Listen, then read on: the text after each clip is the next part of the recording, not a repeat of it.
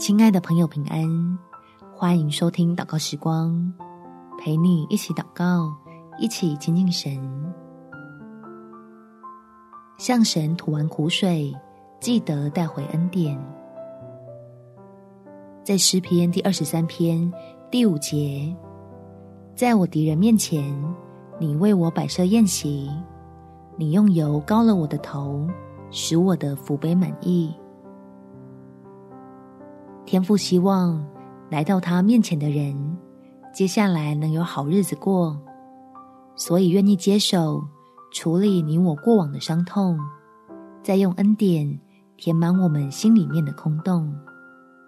我们起来祷告，天父，你最清楚我里面有多委屈，你也知道那些人的心有多狠，对我做了这么多的坏事。然后还在那边假装不关自己的事。